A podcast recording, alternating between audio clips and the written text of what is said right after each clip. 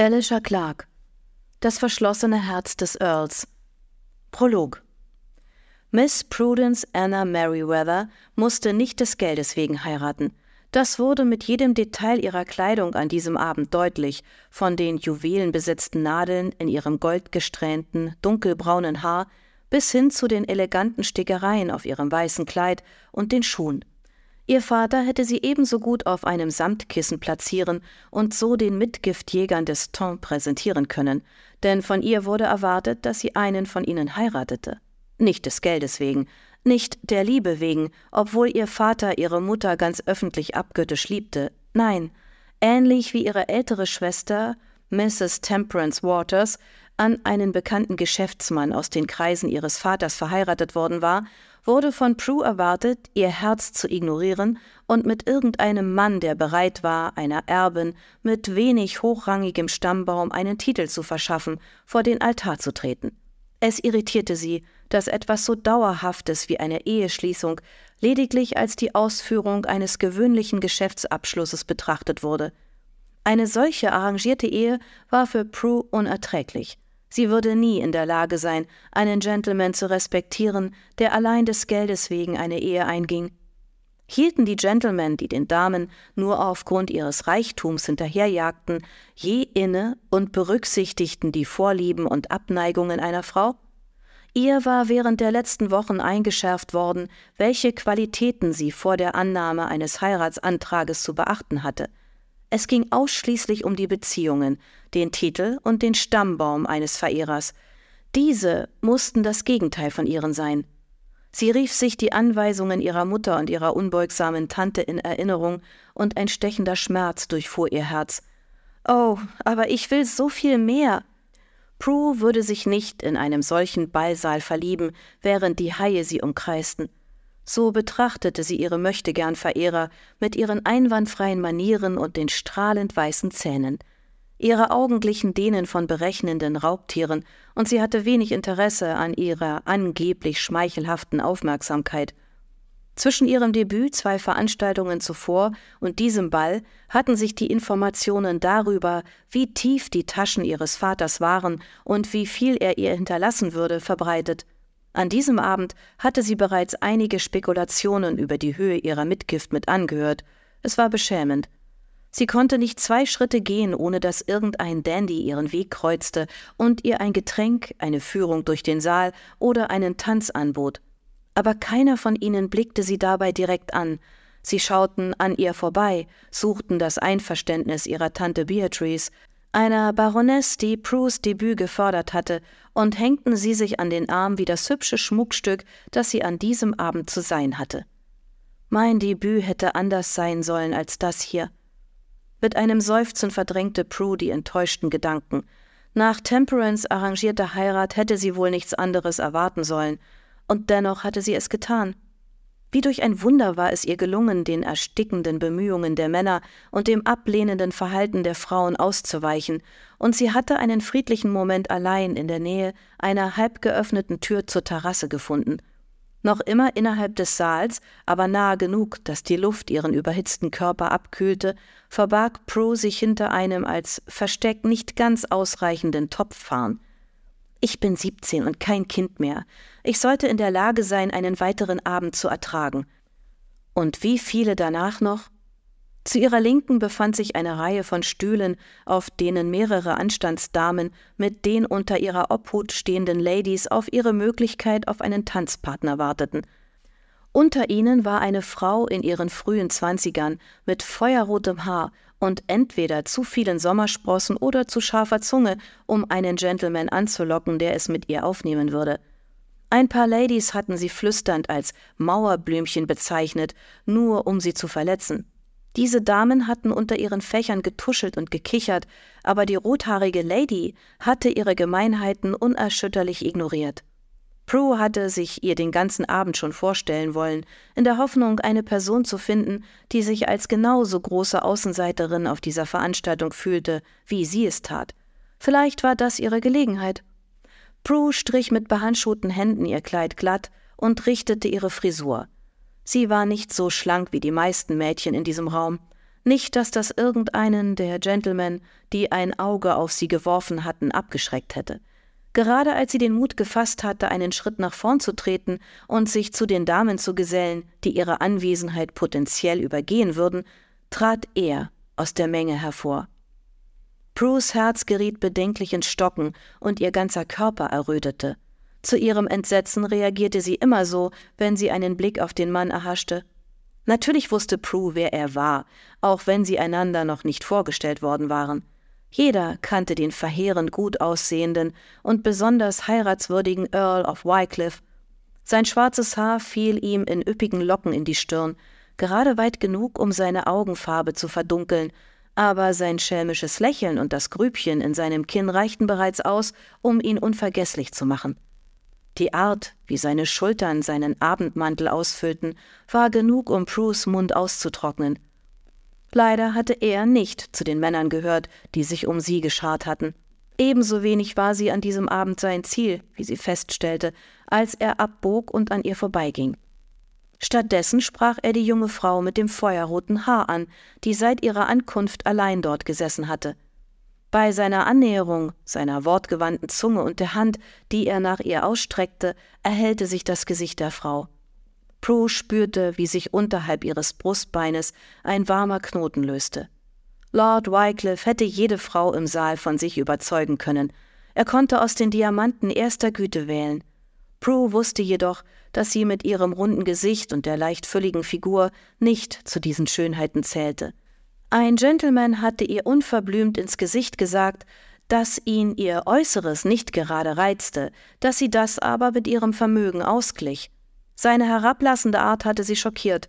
Ausnahmsweise hatte sie sich danach gesehen zu erfahren, dass ein Mann sie und nicht ihr Geld auf seinem Anwesen brauchte. Prues Familie besaß vielleicht keinen Titel. Vermutlich war Prue trotz der Erziehung, die ihr Vater versucht hatte, ihr zukommen zu lassen, in Aussehen und Vornehmheit auch nicht vergleichbar mit den zierlichen englischen Schönheiten. Was jedoch das Geld anbelangte, sie war die reichste Erbin im Saal.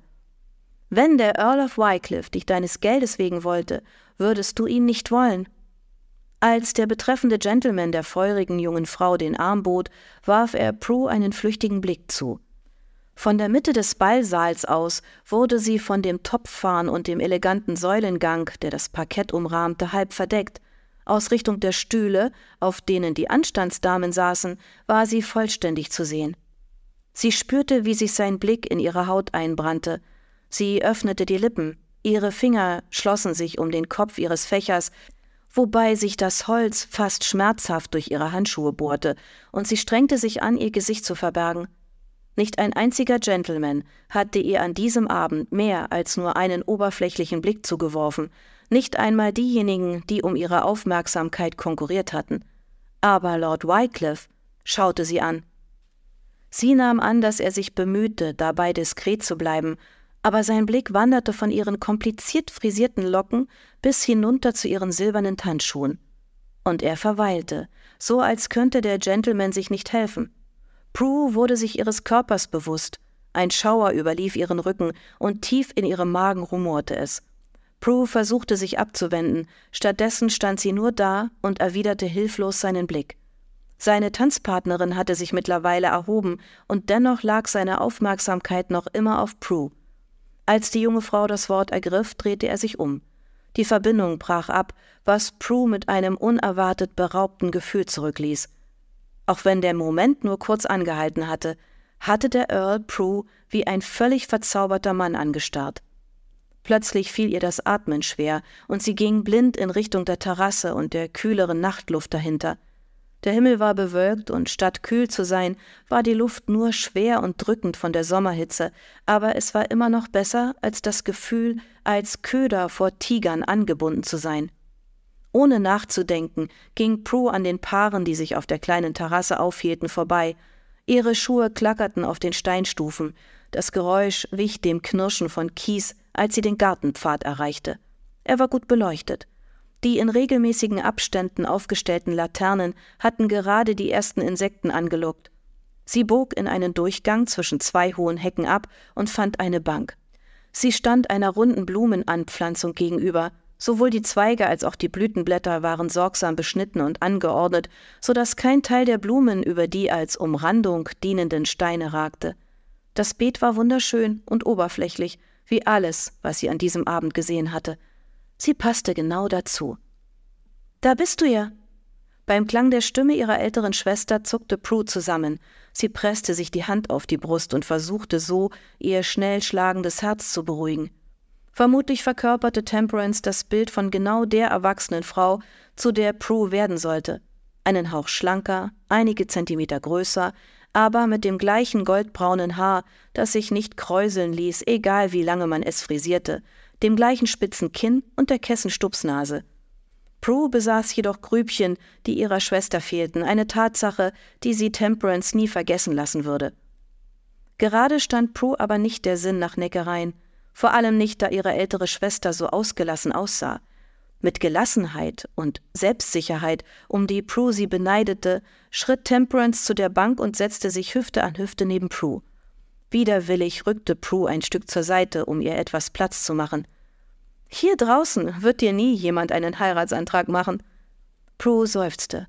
Ich muss nicht einmal dort drinnen sein. Ich könnte mir genauso gut ein Plakat mit der Höhe meiner Mitgift vor das Gesicht halten. Die Männer beginnen sowohl mit mir als auch ohne mich damit auf mich zu bieten. Unverdrossen streckte Temperance die Hand nach Prue aus und drückte ihre fest.